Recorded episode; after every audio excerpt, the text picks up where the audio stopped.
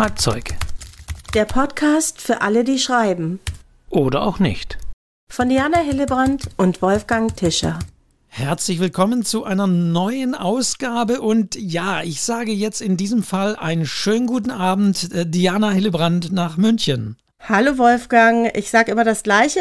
Wie schön, dass wir wieder zusammen sind. Und wir nehmen abends auf diese Folge. Deswegen für uns ein Abend, aber für euch vielleicht nicht. Wir wissen ja gar nicht, wann ihr diesen Podcast hört. Ob direkt Sonntag nach 0 Uhr, wenn dieser Podcast alle 14 Tage erscheint oder morgens beim Frühstück oder beim Joggen oder so klassische Hörbuchsituationen beim Bügeln oder beim Autofahren. Ja, schreibt uns das auch mal. Ja, es würde uns wahnsinnig interessieren. Ich weiß schon, dass jemand den Podcast beim Frühstück hört und ich weiß auch von jemandem, der den Podcast beim Kochen hört. Finde ich beides super.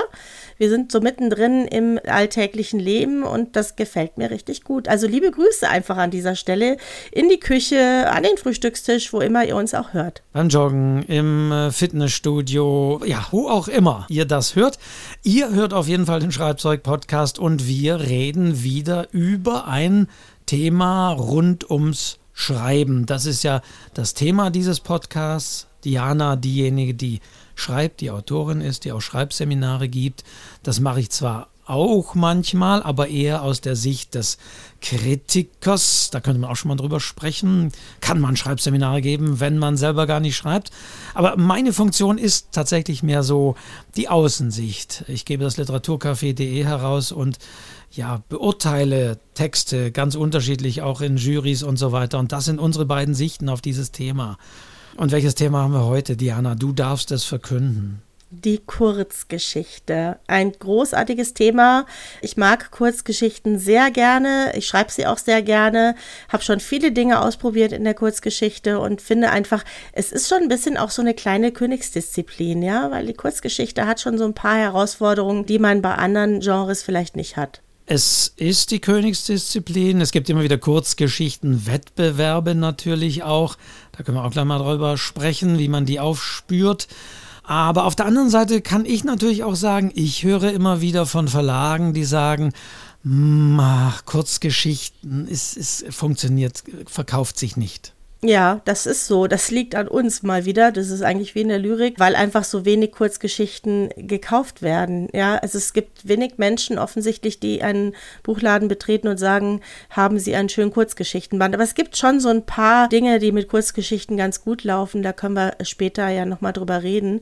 Wolfgang, also ich veröffentliche ja Kurzgeschichten in Anthologien und das mache ich seit ein paar Jahren. Das funktioniert eigentlich ganz gut. Aber in der Tat, wenn man auch Leute fragt, was liest du?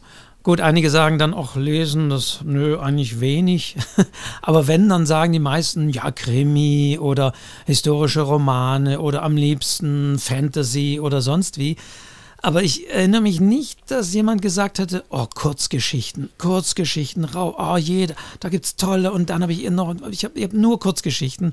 Das hört man selten. Das stimmt, das hört man selten, aber Kurzgeschichten werden, glaube ich, sehr gerne verschenkt. Ja, und Sie, Sie, meine, Sie haben natürlich so vom Format, wir müssen also auch definieren, was ist eine Kurzgeschichte, aber natürlich, logischerweise heißt ja Kurzgeschichte, also ein wichtiges Zeichen ist natürlich, natürlich, dass sie kurz sind und eigentlich ja auch gut geeignet für, hm, wenn es immer heißt, die Leute lesen ja gar nicht mehr so viel.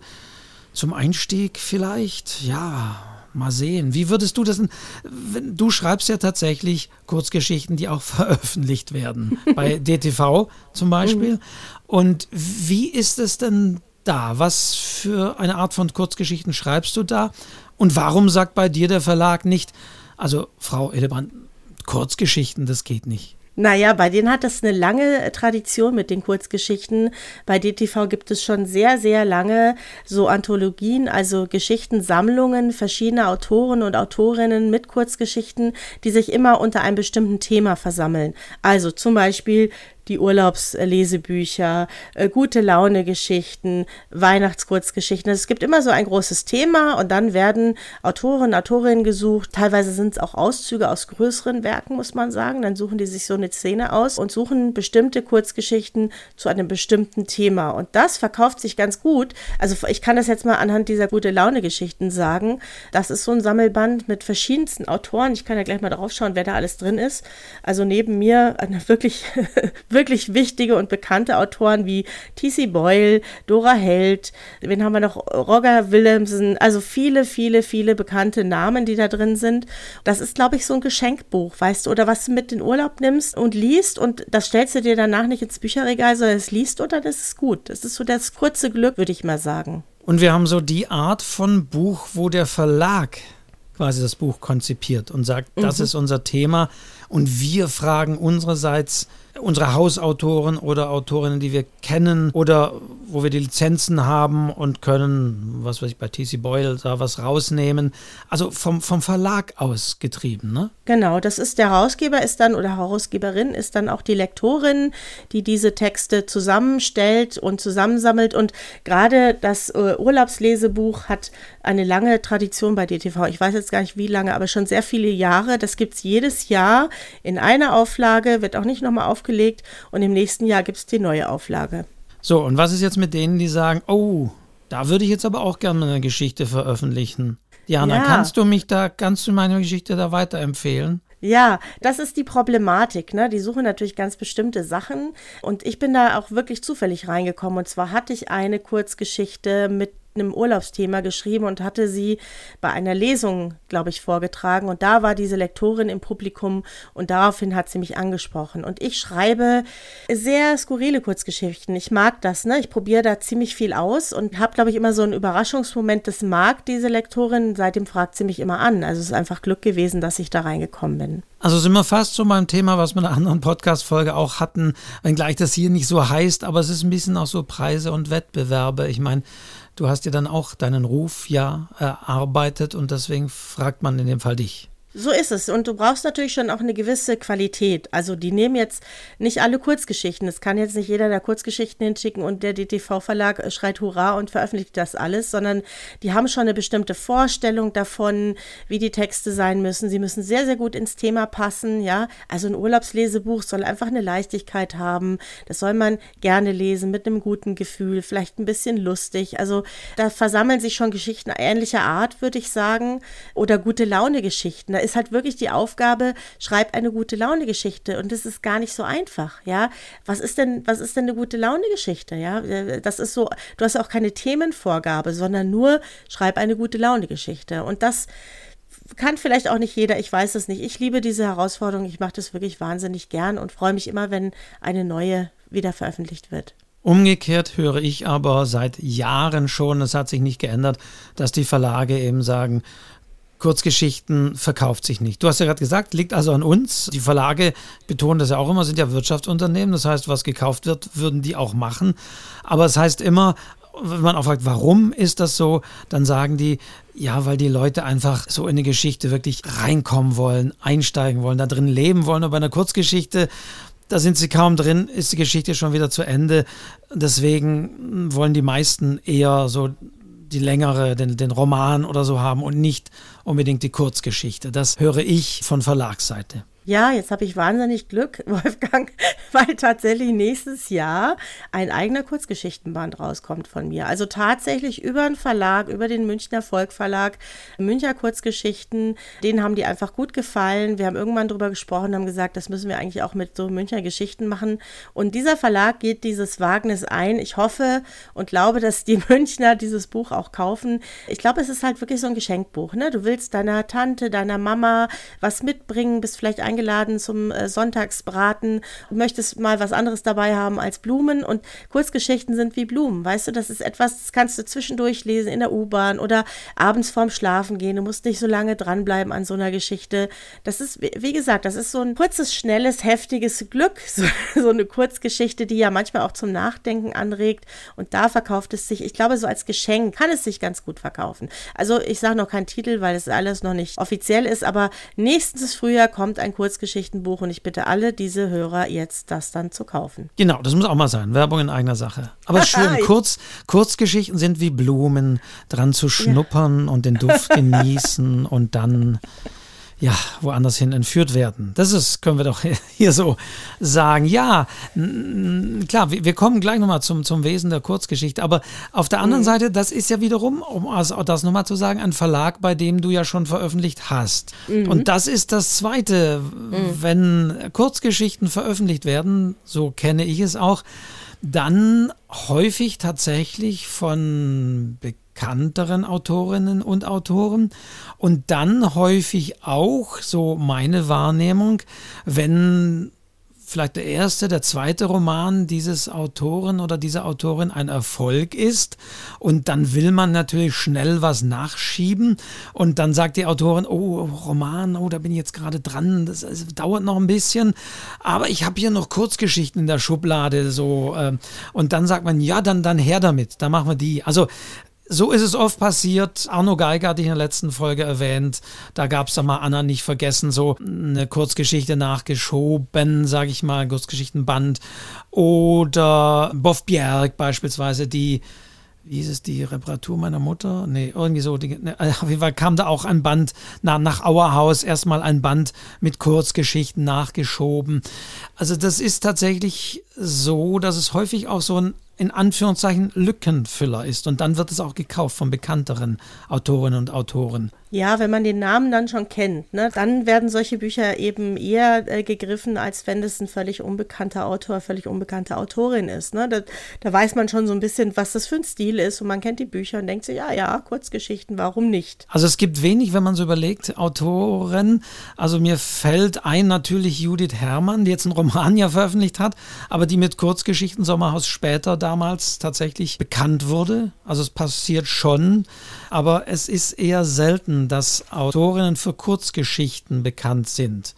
Wobei es gibt 2013 der Literaturnobelpreis für Alice äh, Munro für ja. ihre Kurzgeschichten. Also so das hat damals auch wieder die Kurzgeschichte zumindest zeitweilig populär gemacht. Ja, genau. Und wenn man an Kurzgeschichten denkt, denkt man natürlich an Ernest Hemingway, der da ja auch viel unterwegs war, der auch bestimmte Dinge geprägt hat, was die Kurzgeschichte angeht, so das Eisbergmodell. Man sieht nur die Spitze und der wahre Kern der Geschichte, der ist verborgen unter dem Wasser und solche Dinge. Also ja, es gibt mehr als man denkt, aber sie werden vielleicht nicht so gezielt gesucht wie jetzt äh, Romane, glaube ich, weißt du? Von Hemingway gibt es ja diese berühmteste aller Kurzgeschichten, die du sicherlich auch kennst.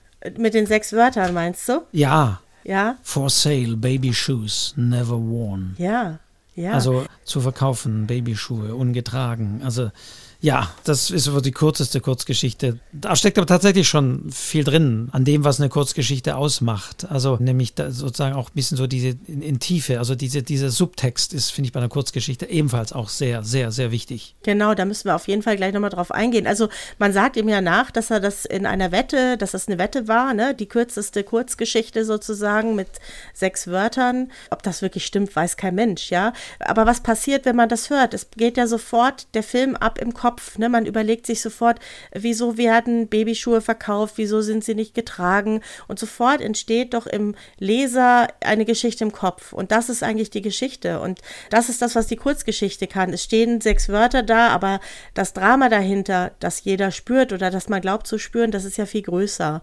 Und das ist so ein bisschen das Wesen der Kurzgeschichte. Also das macht es hier eben auch aus. Und auch das sofort reingeworfen werden. Ich glaube, das haben die meisten vielleicht noch so auch aus der Schule gelernt. Ne? Kurzgeschichte Geschichte fängt irgendwie unmittelbar in der Situation an und hat auch ein relativ offenes Ende. Das, glaube ich, haben viele als Definition vielleicht auch noch parat. Wobei man muss bei all diesen Sa Sachen natürlich immer sagen, Abweichungen kann es immer geben. Ne? Ja, und das ist lange nicht mehr so streng geprägt, wie das früher war. Ne? Was ist denn eine Kurzgeschichte, Wolfgang? Wie würdest du es zusammenfassen? Ich würde es auf, tatsächlich auf diese Dinge hauptsächlich bringen, dass sie kurz ist, wobei es auch da jetzt keine Definition gibt. Also nirgendwo steht, äh, was weiß ich, über vier DIN A4 Seiten ist keine Kurzgeschichte mehr, sondern schon eine Erzählung oder sonst wie. Die Dinge sind natürlich da fließend, aber sie ist relativ kurz an sich mhm. mhm. und sie wirft einen schon relativ unmittelbar in eine Handlung rein gegebenenfalls auch wieder raus. Wir haben eben keine großes, kein großes Setting, keine große Erzählung, keinen großen Aufbau von Ort und Figuren. Also die Figuren sind meistens auch sehr beschränkt im Setting.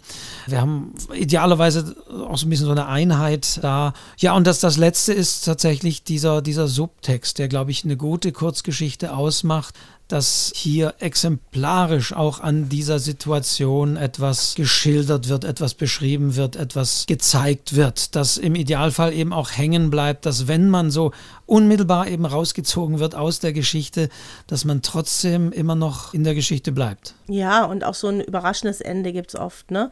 Also was ich noch zur Länge gelesen habe mal, das fand ich ganz interessant, eine Kurzgeschichte kann in einem Leseakt gelesen werden. Ne? Das schränkt es schon sehr ein. Also 30 Seiten ist dann wahrscheinlich zu lang für eine Kurzgeschichte, wäre vielleicht schon eher eine Erzählung. Aber tatsächlich ist es gar nicht so fest definiert, muss man sich gar nicht so viele Gedanken drüber machen. Bei den Ausschreibungen steht sowieso immer dabei, was die wollen und jeder nennt es Kurzgeschichte, ja. Aber wie du schon sagst, ne, wenige Personen, es gibt auch eigentlich wenig Rückblicke, also es gibt natürlich auch immer Ausnahmen. Es ist eine Alltagsszene häufig, die zu etwas Besonderem erhoben wird. Es sind manchmal nur ganz wenige Momente, die erzählt werden. So ein Schlüsselmoment im Leben dieser Figur oder dieser wenigen Figuren, kann man sagen. Und das ist die Herausforderung. Ne? Du hast relativ wenig Erzählzeit, aber du willst eigentlich ganz schön viel erzählen. Also wir haben insofern auch sehr viel aktives Erzählen in, in dieser kurzen Einheit. Da kann man eben auch nicht lange irgendwie Stimmungen aufbauen und so wie beim beim Roman, sondern da muss es auf jeden Fall gleich losgehen und man muss gleich reinsteigen in diese Geschichte. Ja. Ja, ja. Und die Länge ist ja auch so ein Punkt, eben nicht genau definiert. Klar würde man sagen, eine längere wird dann schon wieder eine Erzählung oder gar eine Novelle. Das wird ja auch immer eher als kürzere Form äh, aber wiederum nicht so lang wie so, so kurz wie die Kurzgeschichte und dann haben wir den Roman. Also so würde ich das vielleicht mal einstufen wenn man so ähm, das abgrenzt von der kurzen Form, die Kurzgeschichte, Erzählung, Novelle, Roman. Ja, ich habe übrigens mal so ein bisschen recherchiert und ein paar Zitate zum Thema Kurzgeschichte gefunden. Muss ich dir mal gerade was vorlesen, Wolfgang, weil ich das so treffend finde. Und zwar, eines ist von Truman Capote. Ich habe von dem noch nie was gelesen, Capote, aber was er ja. sagt mhm. ist, mhm. mein hartgesottener Ehrgeiz kann nicht ablassen von dieser Form. Nimmt man sie wirklich ernst, dann wird die Kurzgeschichte, das ist meine Meinung, zur schwierigsten aller Prosaformen, denn keine andere verlangt dem Autor so viel Disziplin. Ich finde, das bringt es ziemlich auf den Punkt, ja. Ich kenne relativ viele Leute, die sagen, ach, ich fange jetzt mal mit einer Kurzgeschichte an. Und ich kann aber aus eigener Erfahrung sagen, das ist nicht einfach. Es ist überhaupt nicht einfach, ja, im Gegenteil, weil die Kurzgeschichte, und das äh, hat übrigens auch Anton Tschechow gesagt, je mehr du kürzest, desto häufiger wirst du gedruckt. Ja, die Kurzgeschichte lebt eigentlich vom Weglassen. Also Dinge wegzulassen, dem Leser zu überlassen, im Raum stehen zu lassen und trotzdem eine Geschichte zu erzählen, die man nachvollziehen kann, das ist die Herausforderung der Kurzgeschichte. Und das ist wirklich alles andere als einfach wirklich alles andere als einfach. Du hast mit Tschechow natürlich wieder auch einen genannt, der sozusagen auch für diese Form steht. Es gibt auch, das habe ich mal so ein bisschen so intus, natürlich äh, gibt es einen Unterschied zur ich sag mal, guten deutschen Kurzgeschichte zur amerikanischen oder American Short Story. Es heißt ja immer, die, die Short Story an sich kann wiederum auch etwas länger sein, würde vielleicht eher der Erzählung, was die Länge angeht, gleichkommen. Aber auch da, ich glaube, da verschwimmen auch die, die Grenzen. Also ein, ein großer weiterer amerikanischer Erzähler, den, den natürlich alle kennen, der die Kurzgeschichte natürlich auch populär gemacht hat, ist auch Edgar Allan Poe beispielsweise. Seine, mm seine Kurzgeschichten, da gibt es ja tatsächlich sehr kurze, dann wiederum hat er aber auch längere, die man wirklich so als Erzählung eher, eher einstufen würde. Aber er hat auf jeden Fall auch immer diese, diese kurze Form gewählt und war da auch ein, ein Meister drin. Natürlich eher in seinem Bereich eher so Grusel, Kriminal und so weiter. Aber Edgar Allan Poe natürlich äh, ist da zu nennen. Aber würdest du, wo würdest du Abgrenzungen sehen zwischen der Kurzgeschichte, ich sag mal so im Deutschen, und der Short Story? Nö, ich mache mir da auch keine Gedanken drüber, ja, weil das ist so fließend inzwischen, auch in den Ausschreibungen und in der Wahrnehmung, da mache ich mir gar keine Gedanken. Da bin ich wirklich ganz beim Schreiben. Lustigerweise sind meine Kurzgeschichten immer zehn bis zwölf Seiten lang, nie länger. Ich habe schon mal versucht, das länger zu machen, weil ich bei DTV nach Seiten bezahlt werde. Und ich habe ja ein Mensch, ich könnte die auch länger machen. Also meinst du jetzt, muss ich wieder fragen, meinst du genau, meinst du Normseiten, Buchseiten oder? Nach Normseiten. Nach, nach Normseiten okay. Genau. Mhm. Und mhm. ich habe mir gedacht, ach, jetzt äh, machst du mal ein bisschen länger, dann kriegst du mehr Geld. Aber für mich ist so dieser Rahmen, den ich mir selber stecke, der ist immer 10 bis 12 Seiten. Kann mich drauf verlassen. Ich krieg's es ist einfach so, ja. Das ist meine Art, Kurzgeschichten zu schreiben. Das kannst du ja auch nicht künstlich verlängern irgendwie, ne? Das ist so, wie es ist. Manche können aber auch längere schreiben, manche auch wesentlich kürzere. Ich habe nachher noch Beispiele für ganz kurze, ne? Auch so Einsatz-Kurzgeschichten. Ja, bei mir hängt das immer so auf 10 bis 12 Seiten. Punkt. Wenn es um die Wettbewerbe geht, die es ja auch immer gibt, Kurzgeschichtenwettbewerbe, mhm. da ist es ja schlichtweg so, dass es eben definiert ist, was ist die Maximalzahl. Bis zu eben. so und so viel Seiten, meistens in Normseiten mhm. gerechnet, also diese Maßeinheit für Manuskripte sozusagen, für Manuskriptlängen. Und da ist es natürlich auch wieder ganz klar vorgegeben. Und das ist noch wichtiger denn je, wie immer, das hatten wir schon mal bei Preise und Wettbewerbe, wiederhole es aber gerne nochmal, dass man das natürlich einhält. Das heißt, sowohl diese Formatierung wählt, als auch dann natürlich nicht länger wird, weil ich plädiere immer, wenn ich in der Jury sitze, jemand, der die Formalien nicht einhält, der fällt leider schon mal raus da bin ich immer knallhart, denn das macht, man macht ja Regeln für einen Wettbewerb. Deswegen, wenn es da heißt, maximal DIN A4 Seiten oder maximal 10, dann bitte auch nicht länger werden oder mehr schreiben, sondern sich daran halten. Ja, das ist auch eine Herausforderung der Kurzgeschichte oder gerade wenn man sich für solche Wettbewerbe eben interessiert. Und da kann man auch viel daraus lernen, ne? dass man einfach sagt, ich muss diese Geschichte in vier, fünf, zehn Seiten hinkriegen. Und in der Regel geht es auch. Ja, man kann immer irgendwo was wegstreichen oder eine Geschichte nochmal anders aufbauen, dass sie vielleicht noch ein Stückchen länger wird. Also da ist definitiv dann, dann eine Beschränkung. Und ja, kürzen, kürzen, kürzen ist ja auch vielleicht mal eine Folge wert, aber kürzen ist ja immer so der Punkt. Ich glaube, in, in meiner Wahrnehmung eine der wichtigsten Dinge, die man ohnehin beim Schreiben tun kann. Hatten wir auch schon mal bei den Anfängen, wo ich auch immer sage, kürzt den Anfang weg. Und bei einer Kurzgeschichte natürlich genau das Gleiche. Ich, wenn ich höre, ah, die wollen vier Seiten, ah, ich habe jetzt aber fünf Seiten, was mache ich nur?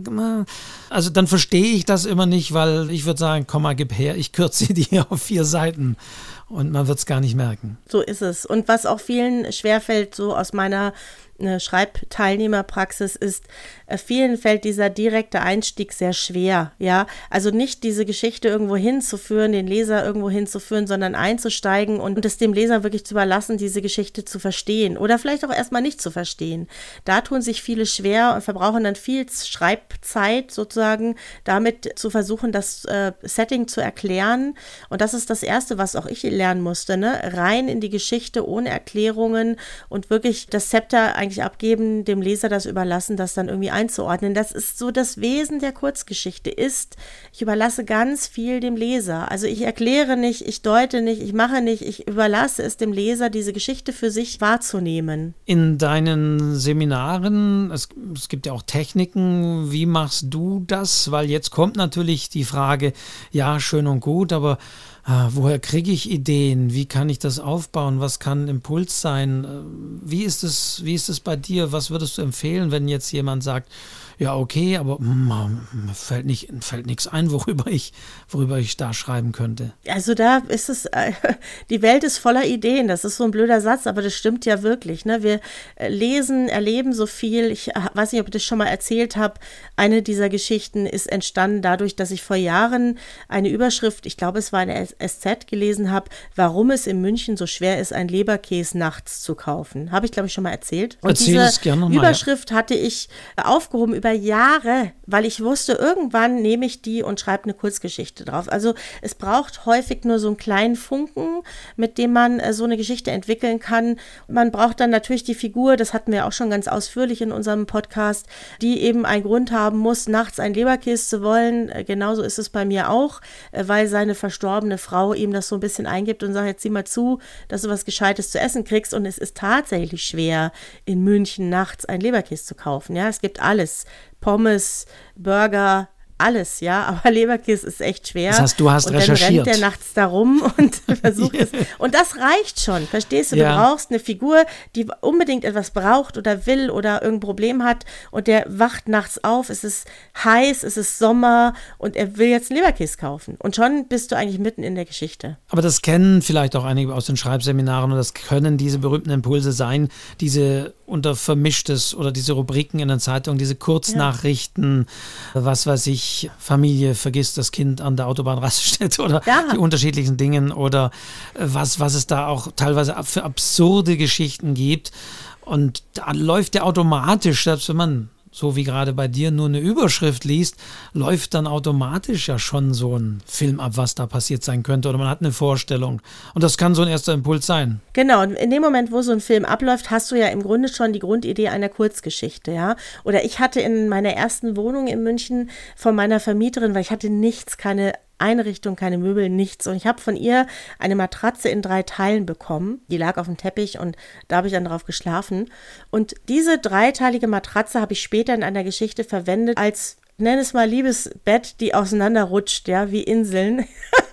Also die ist bei mir übrigens nicht auseinandergerutscht, aber da ist sie auseinandergerutscht. Und diese Erinnerung an diese dreiteilige Matratze hat also ausgereicht, um eine Beziehungsgeschichte zu schreiben, weil diese Matratze steht für diese Beziehung, ja, und für diese flexible Beziehung. Aber sie will dann irgendwann ein Bett, verstehst du? Sie will ein richtiges Bett und schon geht die Geschichte los. Er wäre ja noch lieber auf der Matratze geblieben.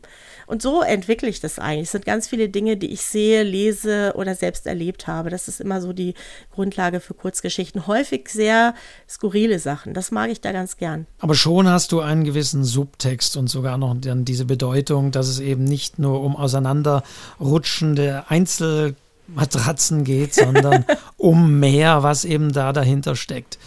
Um auf die berühmten Wettbewerber zurückzukommen, da gibt es ja in der Regel immer eine Themenvorgabe. Und da finde ich, ist es eigentlich schöner, je konkreter und eindeutiger das ist. Also häufig werden ja bei Schreibwettbewerben auch so, wie soll ich sagen, so, so Wischiwaschi-Themen gewählt. Träume, Fallen, Sehnsucht und solche Dinge, äh, die man ja mit allem irgendwie füllen kann. Egal, ich habe die Geschichte in der Schublade, passt schon irgendwie. Aber wenn es ein bisschen konkreter wird, finde ich es find ich, find ich's fast schöner bei diesen Wettbewerben. Wie, wie siehst du das? Oder hast du schon an vielen solcher Wettbewerbe auch teilgenommen? Das habe ich am Anfang meines Schreibens viel gemacht. Bin auch so in die ein oder andere Anthologie gekommen. Das waren wirklich so meine ersten Erfahrungen. Eine Geschichte wurde dann sogar vertont vom Bayerischen Rundfunk, war ich ganz, ganz stolz. Ich habe das immer als Herausforderung gesehen. Also mich auch auf ein neues Thema einzulassen und diese Schreibhemmung zu verlieren. Ja, dieses, diese Ausrede, mir fällt nichts ein und was soll ich denn schon schreiben? Da war ein Thema. Ich habe das zum Anlass genommen, da eine Geschichte dazu zu schreiben um einfach zu schreiben, verstehst du? Weil, weil manchmal kommt man einfach selber nicht auf irgendeine Idee. Und äh, für mich war das immer so eine Herausforderung, äh, mich auch einem Thema zu widmen, was ich sonst vermutlich nicht gemacht hätte. Und du hast schon einmal auch darüber gesprochen, dass es ja dann eben auch sinnvoll sein kann, nicht gleich dem allerersten Impuls zu folgen, sondern das Thema auch ein bisschen anders zu denken. Ja, das fällt mir immer total auf, wenn es um so Wettbewerbe geht. Manchmal, ich bin nicht so oft in der Jury wie du, aber gelegentlich. Und dann fällt mir auf, dass die Hälfte der Geschichte eigentlich einer ähnlichen Idee folgt. Ja, dass man merkt, aha, das ist das Erste, an was man denkt. Mein Lieblingsbeispiel, habe ich glaube ich auch schon mal erzählt, ist dieses der Spielsüchtige, ja, Wettbewerb über Spielsucht. Alle schreiben über einen Spielsüchtigen, was durchaus super geschrieben sein kann. Eine hat aus Sicht des Spielautomaten geschrieben und dann hat es einfach einen besonderen Kick. Also nicht immer dieser ersten Idee folgen, sondern sich überlegen, naja, was kann ich denn da rausholen, was vielleicht überraschend ist. Also Lektoren in Verlagen lieben es, da überrascht zu werden. Ich glaube, das war mein Eintritt in den DTV-Verlag. Das, das einfach das hat die einfach überrascht, ja. Die sagt mir immer mal wieder, das ist anders als die anderen Geschichten, aber es gefällt mir gut. Und das ist es vielleicht, weißt du? Und ich mache das aber ganz bewusst. Also ich habe so eine erste Idee, dann denke ich mir, ah ja, das machen wahrscheinlich alle. Und dann überlege ich mir, na, was kannst du denn eigentlich noch draus machen, was vielleicht ein bisschen überraschender ist. Ich verlinke jetzt hier im Gedanken zu unserer Folge, die unserer Podcast-Folge über die Perspektiven, die wir gemacht haben. Ja. Äh, kann man nachschauen, weiß jetzt die Nummer nicht, aber da haben wir auch drüber geredet und da hast du es, glaube ich, das Beispiel auch das erste Mal mhm. erwähnt, dass es eben sinnvoll sein kann, auch eben nicht gleich so diesem ersten Perspektivimpuls auch zu folgen, sondern zu überlegen, kann es vielleicht eine andere Person erzählen oder kann es vielleicht sogar, wie in diesem Fall, ein Spielautomat erzählen, so absurd es klingen mag. Aber auch da haben wir darüber geredet, gibt es ja genügend Beispiele, dass das auch funktionieren kann. Und dann überrascht man vielleicht. Man sollte es nicht übertreiben, sage ich da auch. Aber natürlich tut es einem gut, wenn man in der Jury ist und hat ein Thema und man erkennt so langsam das Muster, ah, das ist, ja, das ist wieder so, ah, da kommt wieder das. Und wenn dann nochmal was Exklusives kommt, was ganz was anderes kommt, dann hat es natürlich definitiv schon mal bessere Chancen, diskutiert zu werden in der Jury. Ja, man hat vielleicht so zumindest diesen, diese Aufmerksam, diesen ersten Überraschungsmoment und dann sollte es natürlich noch gut geschrieben sein, ausgereift sein, dann hat man schon ganz gute Chancen, auch wirklich weit nach vorne zu kommen. Ich habe manchmal Lesungen mit Kurzgeschichten. Das mögen die Leute schon sehr gern. Also Kurzgeschichten haben häufig wirklich einen großen Unterhaltungswert, gerade durch diesen Überraschungsmoment und diese verdichtete Art. Ja, wir haben ja alle nicht mehr so eine große Aufmerksamkeit. Es kommt in Lesungen, kommt es sehr, sehr gut an. Es kann sehr gesellig sein, wirklich Kurzgeschichten zu lesen. Und dann hast du natürlich auch eine abgeschlossene Geschichte für diesen Zeitraum. Ja. Also umgekehrt genauso. Ich bin ja tatsächlich auch als Sprecher tätig, eben nicht von eigenen Texten, sondern auch da werden dann häufig Themen vorgegeben oder auch Länder, wenn ich jetzt an die Stuttgarter Buchwochen denke. Und Eben, dann kann man auch gucken und suchen, gibt es da möglichst abgeschlossene Texte aus einem Land oder über ein Land.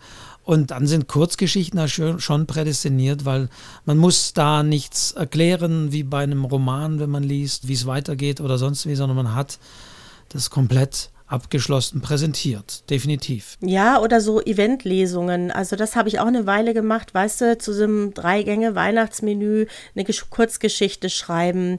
Ich habe mal eine geschrieben, da ging es um so einen Weihnachtsbaum. Das ist ja schwierig, einen Weihnachtsbaum auszusuchen als Ehepaar. Das war so das Thema dieser Kurzgeschichte.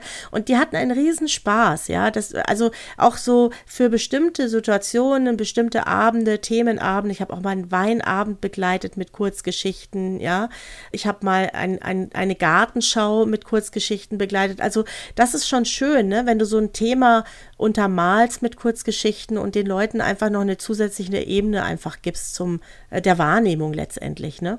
Ja, wo du jetzt Weihnachtsbaum, fällt mir natürlich auch die berühmte Weihnachtsbaumgeschichte ja. von Wolf Dietrich Schnurre ein. Äh, kann man mal nachgoogeln. Also ist auch eine schöne, ja, ja, ja.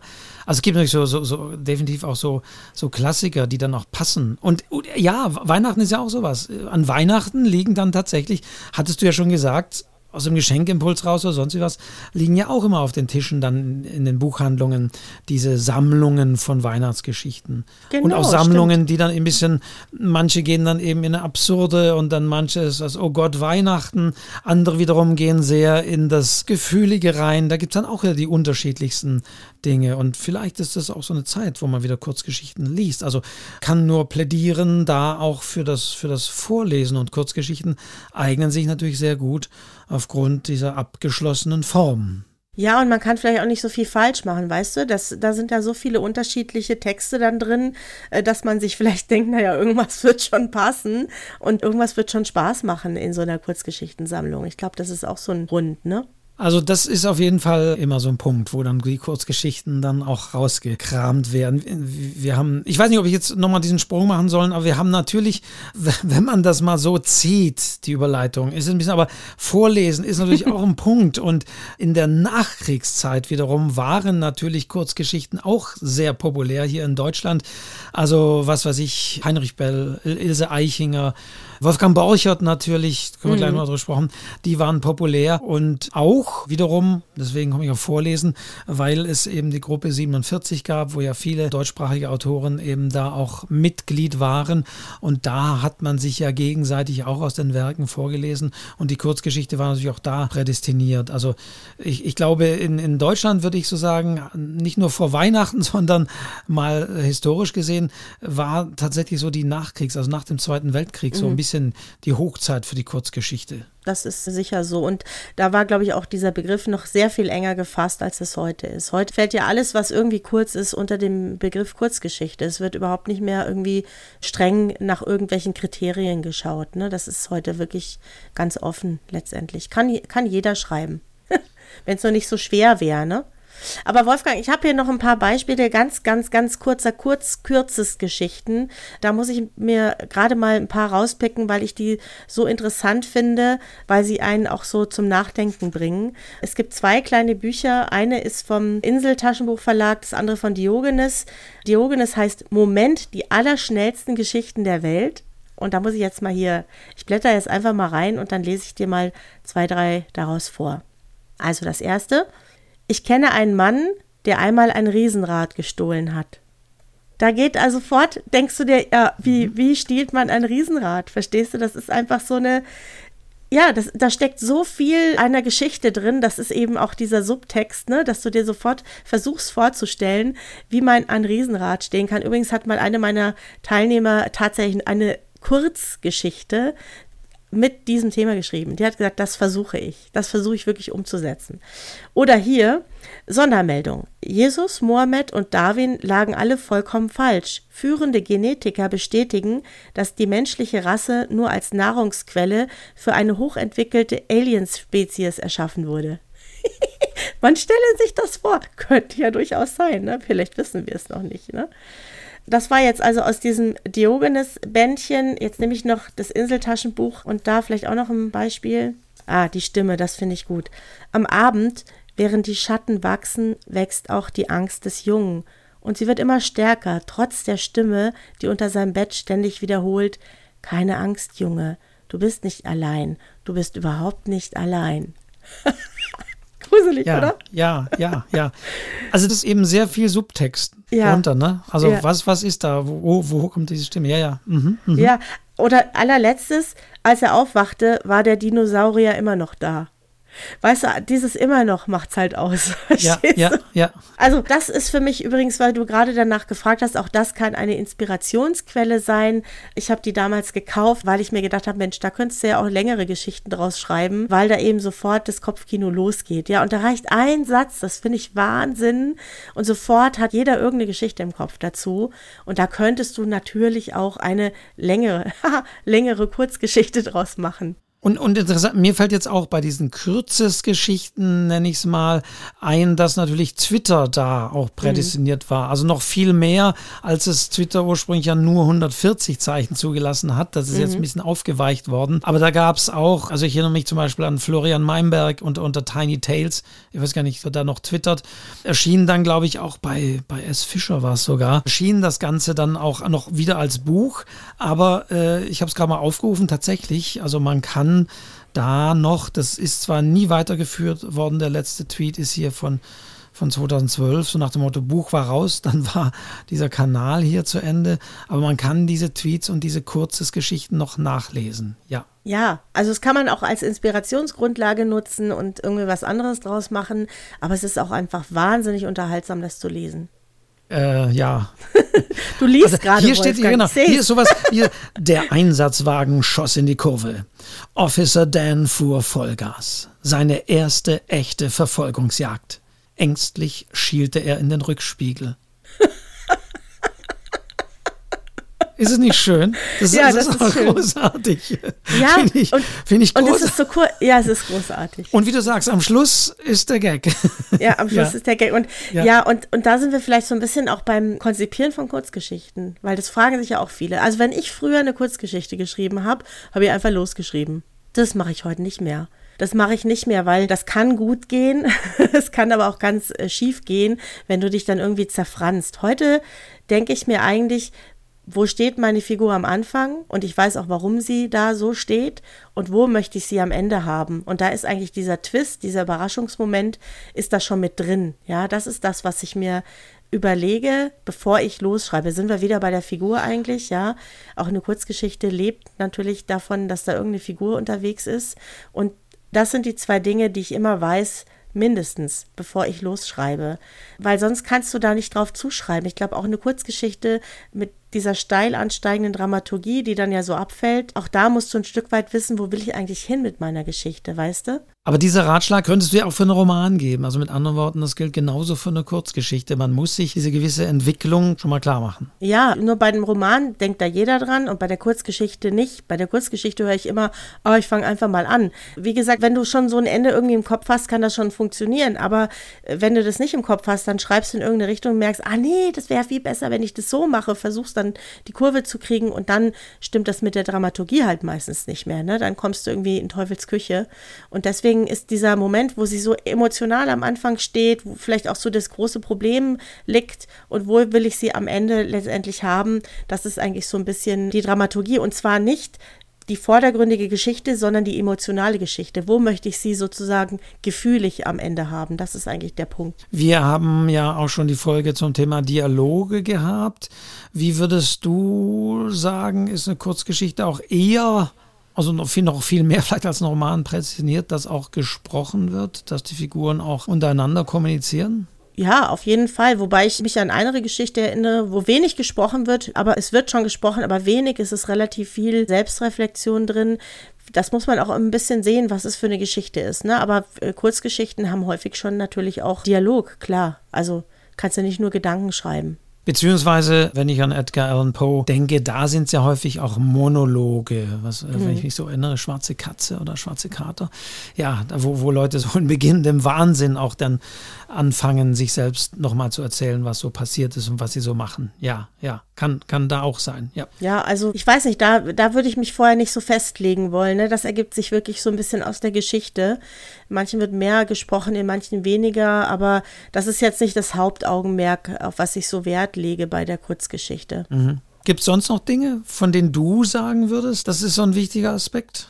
Und wir haben jetzt ja. schon einige angesprochen, aber gibt es noch was? Was ich noch wichtig finde, ist, dass wenn es so um die Figurenentwicklung geht, dass man auch da sich reduziert. Ne? Das reduziert sich ja auch, was die Beschreibung angeht ich persönlich finde jetzt so eine Haarfarbe da nicht so wahnsinnig wichtig, sondern eher den Hintergrund der Figur, die Charaktereigenschaften, warum, also ich, eine meiner ersten Kurzgeschichten, an die ich mich so erinnere, äh, da war jemand, der lief immer barfuß. Das war das entscheidende Merkmal. Ja, und ich habe mir dann über, also ich wusste, warum er das tut, ja, was der Grund dafür ist. Ähm, das war letztendlich auch die Geschichte.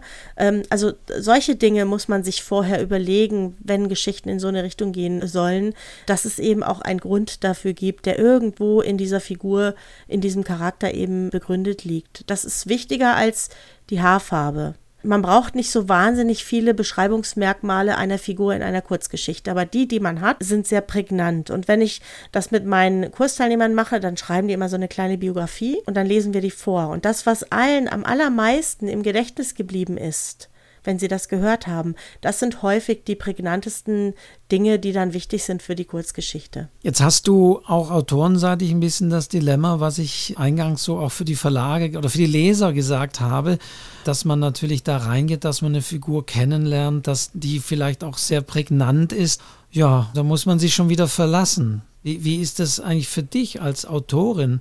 Sind bei dir schon mal Figuren aus Kurzgeschichten vielleicht auch in Romane gewandert? Oder wie, wie, wie gut kannst du diese Figuren dann verlassen? Ist ja auch von Autorenseitig schade, dass man sich eine Figur schafft, eine sehr prägnante, aber die ja auch nur für einen kurzen Moment begleitet. Oh, ich kann die gut verlassen. Also, weil, weißt du, wenn man kreativ ist, ist man ja in gewisser Weise auch unerschöpflich. Und das heißt, ich erfinde ja immer wieder Neues. Und dieses Loslassen gehört ja ein Stück dazu, egal ob du jetzt einen Roman schreibst oder eine Kurzgeschichte, ja. Das kann ich sehr gut, aber es gibt sicher Aspekte, die dann in anderen Geschichten oder auch im Roman oder sowas wieder auftauchen.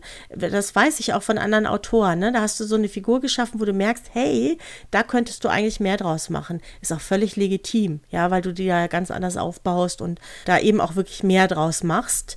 Und das finde ich auch in Ordnung. Also warum nicht? Also das kann dann auch wiederum verwendet werden dann für eine längere Form. Ich würde gerne mal weil wir hatten zwar schon die Folge zu Preise und Wettbewerbe, aber auch nochmal tatsächlich darauf hinweisen, wenn es die genannten Preise, Ausschreibungen gibt von verschiedenen Institutionen, sollte man, finde ich, auch da nochmal genau hinschauen, wer ist da der Veranstalter, wofür wird das geschrieben. Ich sage das, weil ich immer so ein bisschen davor warne, wenn man so den Eindruck hat, so eine Anthologie, also Anthologien sind ja dann immer dasjenige, also Zusammenstellung unterschiedlicher Texte, die dann daraus wird. Aber sie werden manchmal auch noch gelegentlich von eher kleineren und leider auch manchmal von sehr dubiosen Verlagen verwendet, um Leute zu ködern, wo man dann sagt, na ja, das hat es leider nicht in die Anthologie geschafft, aber wir sehen da Potenzial, wenn sie uns Geld zahlen, da machen wir da mehr draus. Also man sollte, finde ich, schon bei diesen Preisen und Wettbewerben für Kurzgeschichten auch da genau hinschauen. Denn Reputation aufbauen, haben wir ja gesagt, in der Folge ist wichtig und Preise und Wettbewerbe und auch Kurzgeschichtenwettbewerbe zählen ohne Zweifel dazu. Zu sagen, ich war in der Anthologie XY mit einer Geschichte vertreten, ist definitiv gut. Also insofern kann man sich mit Kurzgeschichten auch seinen Ruf, seinen positiven Ruf hoffentlich da auch erarbeiten. Aber eben, man muss manchmal aufpassen, dass es nicht, wie gesagt, gesagt, auch als Köder verwendet wird oder einfach eine Anthologie, die dann irgendwo versackt oder wo dann so viele Geschichten reingepackt werden, dass die Veranstalter eben drauf bauen und hoffen, dass zumindest die Autorinnen und Autoren das Ding kaufen und dann empfehlen sie es noch ihren Eltern oder Kindern oder sonstigen Verwandten und Freunden und dann kaufen die das alles. Also das kann ja auch mal so bei manchen ein Geschäftsmodell sein für so eine Anthologie. Also da sollte man schon noch mal genauer hinschauen. Ja, total wichtig. Gut, dass du sagst. Also ich halte mich an eine Regel. Ich zahle nichts dafür. Normalerweise kriegst du mindestens ein, zwei Freiexemplare, die du natürlich auch nicht bezahlen musst, sondern die bekommst du als Autorin, als Autor. Es gibt sogar Fälle, das muss ich auch gleich noch kurz erzählen, da wird man sogar bezahlt. Das ist der beste Fall, ne, wenn man an den Einnahmen letztendlich beteiligt wird. Aber ich möchte nicht für meine Arbeit, meine Kurzgeschichte bezahlen müssen. Ja, das macht der Schreiner ja auch nicht, wenn er einen Schrank baut. Ja, der lässt sich das auch bezahlen. Und es gibt inzwischen schon ein paar Formate, wo das ganz gut funktioniert. Es gibt zum Beispiel einen Verlag, der heißt booksnext.de, der hat sich wirklich auf diese Kurzgeschichten ein bisschen spezialisiert, macht es online mit Cover, du musst dich bewerben, kriegst ein Lektorat und wirst dann an diesen Verkäufen beteiligt. Das schreibe ich auch in die Show Notes. Finde ich eine schöne Möglichkeit, auch Kurzgeschichten zu veröffentlichen. Ich habe in München was ganz Schönes gefunden, Wolfgang, und zwar eine super schöne Idee, äh, die es, glaube ich, früher schon mal in Frankreich gab, und zwar Kultur aus der Dose. Die Künstlerinnen Momo Heiß und Katharina Müller haben Kunstautomaten in München aufgestellt. Ist jetzt leider nur für die Münchner, aber trotzdem eine coole Idee. Gibt es vielleicht woanders auch. Die können ja expandieren. 16 Automaten mhm. und da kannst du dir eine Dose mit einer Kurzgeschichte ziehen. Kann auch jeder mitmachen. Auch das hänge ich mal in die Show Notes, weil ich die Idee so toll äh, fand. Und ich glaube, das gab es schon mal in Frankreich mit diesen Geschichten in Kaugummiautomaten oder was Ich meine, ich erinnere mich an irgendwas. Es gibt da auch immer diverses, also auch äh, Anbieter. Ich erinnere mich auch, dass ich mal so das in der Streichholzschachtel gesehen habe, so ja. eine Autorin, die hat die dann auch hingelegt, also Kunstaktion und man hat die dann aufgemacht und dann war dann so ein Zettel drin, der sich entfaltet hat mit einer kleinen Geschichte. Und auch, ja, natürlich, ähm, auch mit Blick, ich sag mal, Literaturcafé bekomme ich ja schon einiges mit. Ich weiß, es gibt immer wieder auch, auch Versuche, natürlich dieses Format auch auf dem Smartphone zu reaktivieren, weil immer wieder gesagt wird, ja, man, was weiß ich, wartet an der Bushaltestelle oder hat da kurz Zeit oder an der Supermarktschlange, was weiß ich. Da könnten doch gerade so kurze Geschichten ganz gut sein. Ähm, ich wünsche es jedem, dass es klappt, aber ich weiß, es haben, haben viele versucht. Auch André Hille hatte mal so eine App, ich weiß, mit der Textmanufaktur. Oder Woland und Quist, der Verlag Woland und Quist hat mal so ein, so ein Format. Habe ich leider, leider ähm, nicht mehr allzu viel davon gehört. Liegt wahrscheinlich aber daran, es muss natürlich auch die Nutzer haben, die das, die das lesen. Also man sollte dann nicht, also definitiv, man sollte nicht zahlen, aber man sollte bitte auch nicht allzu viel Hoffnung hegen, dass man jetzt allzu viel verdient mit einer Kurzgeschichte. Aber definitiv dein Ratschlag, nicht bezahlen ist gut. Auch nicht zu kritisch sein, weil selbst der seriöseste Veranstalter muss zum Beispiel auch dann in den Wettbewerbsbedingungen natürlich dann reinschreiben, dass man natürlich ihm das Recht einräumt, dass er das Buch veröffentlichen und verbreiten und drucken darf, weil sonst könnte ja eine Anthologie oder so gar nicht entstehen. Also das, das ist auch klar. Das liest sich manchmal so wie alle Rechte, aber das ist, ist, manchmal, ist manchmal notwendig. Aber umso besser, wenn es irgendwann heißt, es gibt auch Geld dafür. Oder, oder ich kenne das auch von einer Anthologie, die wir in Stuttgart gemacht haben. Da war es zumindest so, dass man klar in diese Anthologie aufgenommen wurde und dann gab es eine Lesung an einem Abend und zumindest die, die dort gelesen haben, die haben dann ein Honorar für diesen Abend bekommen. Also auch solche Schmankerl, mal in diesem Münchner Idiom, kann es, kann es geben. Also das ist klar. Und wie gesagt, auch Ruhm und Ehre. Ich meine, Ruhm und Ehre ist auch nicht zu unterschätzen, wenn man sagt, man war in der Anthologie von einem etwas namhafteren Verlag oder sonst wie. Oder ja, man denke selbst der Bachmann-Preis, klar, auch da gibt es manchmal Ausschnitte, aber auch da wären 20-minütige längere Kurzgeschichten im Idealfall also auch gelesen. Also die Kurzgeschichte lebt. Die Kurzgeschichte lebt und mir fällt noch ein, was ich auch sehr spannend finde, ist es nicht immer, dass alle exklusiven Rechte verkauft werden. Ich bei meinen Kurzgeschichten bei DDV ist es zum Beispiel so, dass ich die woanders noch veröffentlichen dürfte mache das nicht, ja, weil für mich ist das perfekt, aber ich dürfte es. Also die haben wirklich nur das Recht für diese Nutzung in dieser Anthologie. Wenn es eine neue Auflage gibt, dann werde ich übrigens auch wieder neu bezahlt. Das ist besonders schön bei den Kurzgeschichten. Gerade die gute Laune-Geschichten ist, glaube ich, in der, ich weiß nicht, wievielten Auflage. Und jedes Mal, wenn die nachdrucken, das sind immer so 10, 10 11.000, dann kriege ich wieder diesen kleinen Anteil, äh, der mir für meine Kurzgeschichte bezahlt wird, so wie alle anderen Autoren das auch bekommen. Und trotzdem dürfte ich diese Geschichten auch woanders veröffentlichen. Das finde ich sehr fair. Ja, das ist so. Das ist auch häufig so. Es ist nicht immer so, dass du gleich alle Rechte mit abgibst, sondern du darfst es häufig dann auch nochmal selber irgendwie verwerten. Ja, also genau. Ja, ja, danke für diesen einschränkenden Hinweis, genau, was die Rechte angeht, weil klar, man wird die Rechte auf jeden Fall ohne Zeitbegrenzung und sonst wieder was natürlich abtreten, aber man äh, muss sie nicht exklusiv, also das heißt ja meistens exklusiv abtreten.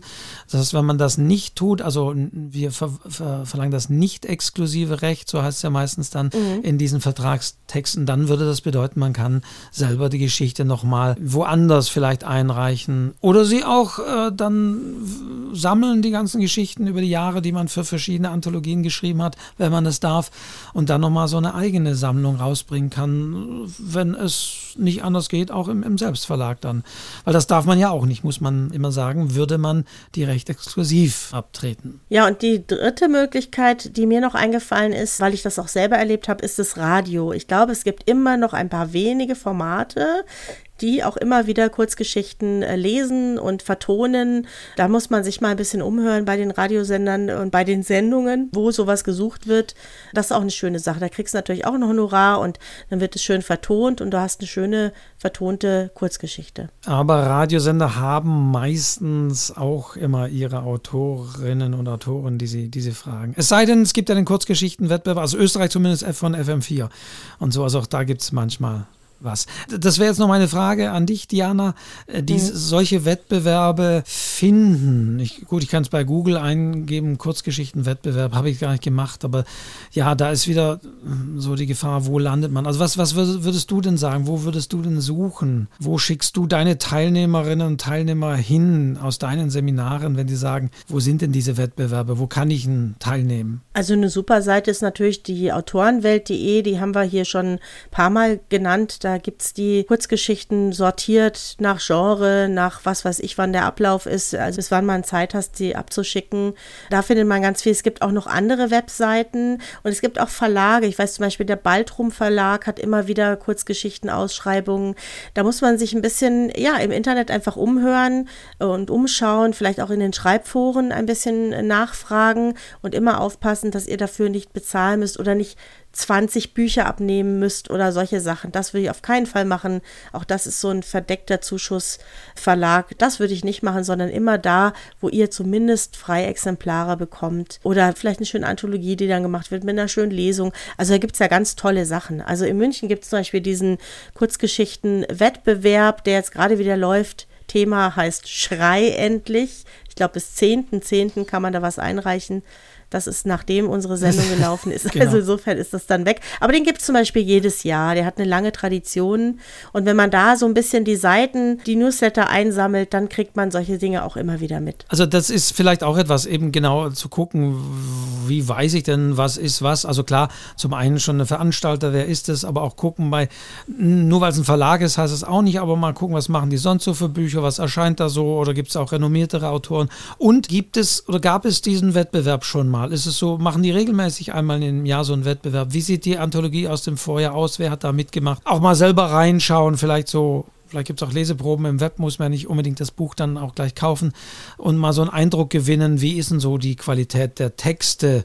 Will ich da so dabei sein? Also das könnten auch so Anhaltspunkte sein, um einfach zu gucken, was, was lohnt sich da, wo lohnt sich da mitzumachen. Aber ich sage, die, die irgendwie alles nehmen oder wie du sagst, wenn man so, man muss so und so viele Exemplare abnehmen. Also im, im Idealfall sollte es auch so sein, dass man zumindest und sei es nur zwei oder drei Freiexemplare bekommt, wenn man als Autorin, als Autor dann in so einer Anthologie vertreten ist. Ja, und was wir jetzt noch ein bisschen vergessen haben, Wolfgang, müssen wir unbedingt noch drüber reden, ist dieser Subtext. Ne? Wir haben ja schon hier gesagt, irgendwie ist die Kurzgeschichte ein bisschen mehr, als man zunächst denkt. Und das ist immer ein bisschen schwierig zu erklären. Also dieses Eisbergmodell, was ich da am Anfang genannt habe, ist eigentlich ein gutes Beispiel. Ne? Man sieht eine Alltagsszene, eine Geschichte und dahinter verbirgt sich eine Beziehungsdrama. Drama. Und das nenne ich aber nicht beim Namen, sondern das erlebt der Leser durch diesen Alltag mit und erlebt, aha, eigentlich geht es um was ganz anderes. Eigentlich haben die ein Eheproblem, die beiden, und deswegen kauft er sich jetzt schon wieder ein neues Auto, ja. Und, und dieses grundsätzliche Problem, diese Beta-Ebene, die muss man im Auge haben, wenn man diese Geschichte schreibt weil das ist eigentlich das, was transportiert werden soll. Und das ist, klingt jetzt sehr theoretisch, aber wenn man mal so ein paar Kurzgeschichten gelesen hat, das ist vielleicht der beste Tipp, lest mal ein paar Kurzgeschichten, dann merkt man relativ schnell, da wird irgendwas erzählt, das ist fast lapidar, das ist fast unwichtig und dahinter versteckt sich eigentlich der wahre Kern dieser Geschichte. Ja, manchmal kommt am Ende sowas raus wie die Moral der Geschichte, macht natürlich kein Mensch mehr, aber da steckt was Größeres dahinter, als man zunächst vermutet. Und das ist diese Beta-Ebene, um die es eigentlich in der Kurzgeschichte geht. Und die auch nicht noch am Schluss nochmal zusammengefasst werden sollte, was weiß ich, dass die Figuren selber nochmal sagen, was sie jetzt gelernt haben oder erfahren haben. Also das, das wäre das Schlimmste, was man, was man machen kann. Das ist wie so ein, ja. wie so ein erklärter Witz, ne?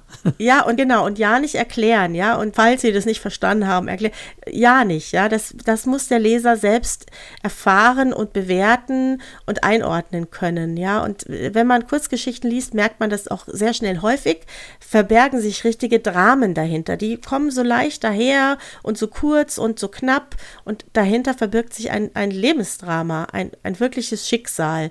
Das hat, haben Kurzgeschichten sehr häufig. Also da sage ich nur, denkt an Dianas Matratzen dein vorheriges Beispiel, die sich verschiedenen Matratzen, die einfach eben für mehr, für mehr stehen. Ja, und dieser Matratze habe ich noch einen Namen gegeben, die heißt Molly.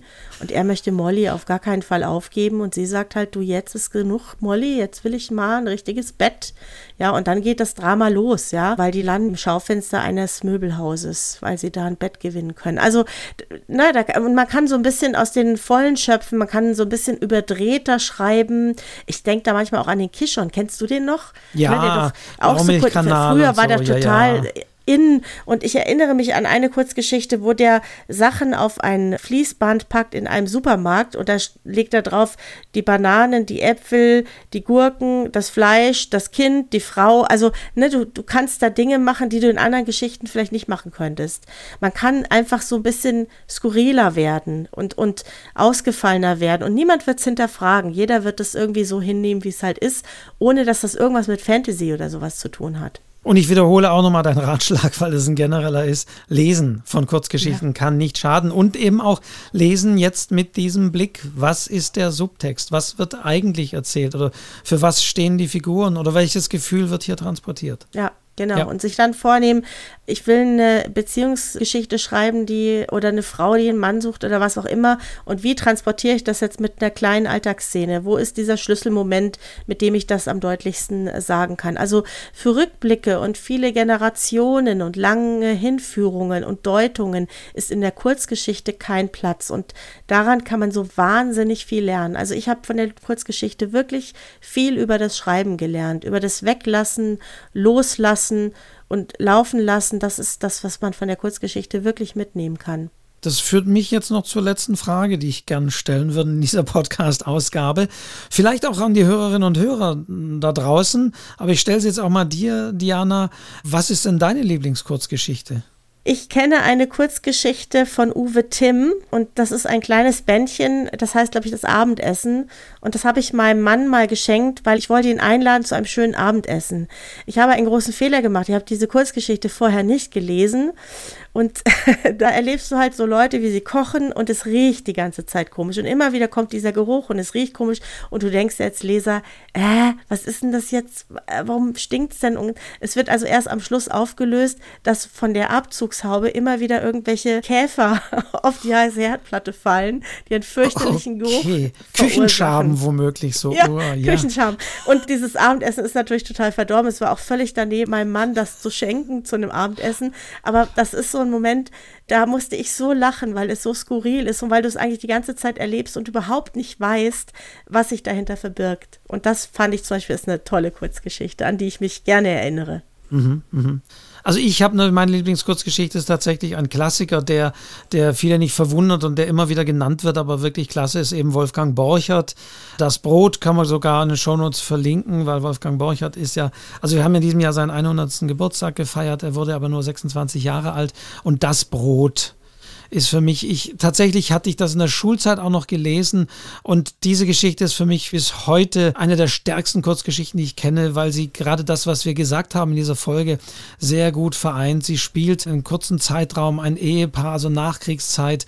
Sie wacht auf, allein das ist schon ein ganz starker Anfang und spürt, dass etwas anders ist und dass der Atem neben ihr fehlt und dass ihr Mann eben nicht im Bett ist und Sie findet ihn dann in der Küche wieder und sie weiß genau, wie gesagt, Nachkriegszeit, rationiertes Brot. Ihr Mann hat heimlich vom Brot eine Schnitte abgeschnitten nachts und mhm. will und will das vor ihr verbergen. Und äh, man soll jetzt die Geschichte lesen, mehr möchte ich gar nicht erzählen. Aber dass dieser Subtext, auch diese Beziehung zwischen diesen beiden alten, lange verheirateten, das ist so berührend auch, wie die Frau ihn da ertappt bei eigentlich was sehr Schlimmem, so einem Vertrauensbruch. Aber das ist so, auch so berührend aufgelöst, dass mhm. es nach wie vor von Wolfgang Borchert das Brot für mich so eine der stärksten Kurzgeschichten ist mit, mit unheimlich starken Subtext und die Dialoge, also wie, wie, wie, wie da nicht das Eigentliche gesagt wird. Also auch das, da, da, ist so viel drin. Und wenn man denkt, dass, ich weiß nicht, Borchert eben Anfang 20 war, als er, als er das geschrieben hat, die meisten seiner Sachen ja logischerweise, weil er nicht älter wurde, das, das finde ich unglaublich stark bis heute. Ja, also auch diese Emotionen, ne? dass Kurzgeschichten einfach starke Emotionen transportieren können. Also das, was du jetzt auch erlebst, dass man diese Geschichten nicht mehr vergisst und man vergisst sie nicht mehr, weil sie einen so wahnsinnig berühren. Ja, egal ob man jetzt beschämt ist oder, oder erschrocken oder ob man einfach emotional berührt ist, weil dieses Paar, wie es eben miteinander umgeht. Und das macht eben auch eine gute Kurzgeschichte, glaube ich, aus. Und, und die andere finde ich auch unheimlich stark. Bisschen wieder ganz was anderes, aber hatte ich auch schon erwähnt, Edgar Allan Poe, Telltale Heart, das verräterische Herz, wo jemand ja auch erzählt und des Mordes ja verdächtigt wird und ja, möchte auch nicht zu viel verraten, wer die Geschichte doch nicht kennen sollte. Also auch da ist zu empfehlen, auch die kann man verlinken, weil die ist mittlerweile Gemeinfrau auch in der deutschen Übersetzung. Also auch die ist unheimlich stark, weil die ist wiederum ein, ein Monolog, der, wenn man so will, in den Wahnsinn fast führt. Also auch unheimlich toll sprachlich konstruiert und gebaut und wie auch da Handlung vermittelt wird. Auch stark also kann man schon zusammenfassen, es würde schon Spaß machen, mehr Kurzgeschichten zu lesen. Wir sollten wirklich mehr Kurzgeschichten lesen. Ja, und da auch eben die Aufforderung und der Aufruf, schreibt uns nicht nur, wo ihr diesen Podcast und wann ihr diesen Podcast hört, wie wir es am Anfang gesagt haben, sondern wer mag, schreibt uns mal eure Kurzgeschichten. Welche Kurzgeschichten mögt ihr? Oder welche hat euch vielleicht besonders berührt? Oder welche blieb euch aus anderen Gründen im Gedächtnis hängen? Also auch das wäre mal interessant zu hören, weil wir müssen jetzt ja plötzlich unter Umständen dann überlegen und sagen, ja, Kurzgeschichten stimmt. Kurzgeschichten, was waren das? Ja, also versucht da auch mal euer Hirn jetzt in Gang zu setzen. Oder vielleicht könnt ihr sofort die Geschichte benennen oder die Kurzgeschichte benennen, die euch, die euch da sehr berührt hat oder die euch in Erinnerung geblieben ist. Von Böll gibt es ja auch so legendäre Geschichten. Ja. Ja, Da sind wir sehr, sehr interessiert an euren Rückmeldungen.